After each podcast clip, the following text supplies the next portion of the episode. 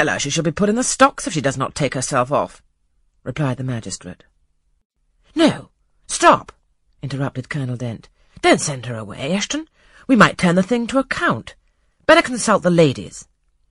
And speaking aloud, he continued, Ladies, you talked of going to Hay Common to visit the gipsy camp. Sam here says that one of the old Mother Bunches is in the servants' hall at this moment, and insists upon being brought in before the quality to tell them their fortunes. Would you like to see her? Surely, Colonel, cried Lady Ingram, you would not encourage such a low impostor. Dismiss her, by all means, at once. But I cannot persuade her to go away, my lady, said the footman, nor can any of the servants. Mrs. Fairfax is with her just now, entreating her to be gone, but she's taken a chair in the chimney corner, and says nothing shall stir her from it till she gets leave to come in here. What does she want? Asked Mrs. Eshton.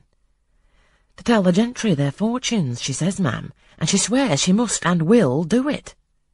What is she like? inquired the Misses Eshton in a breath.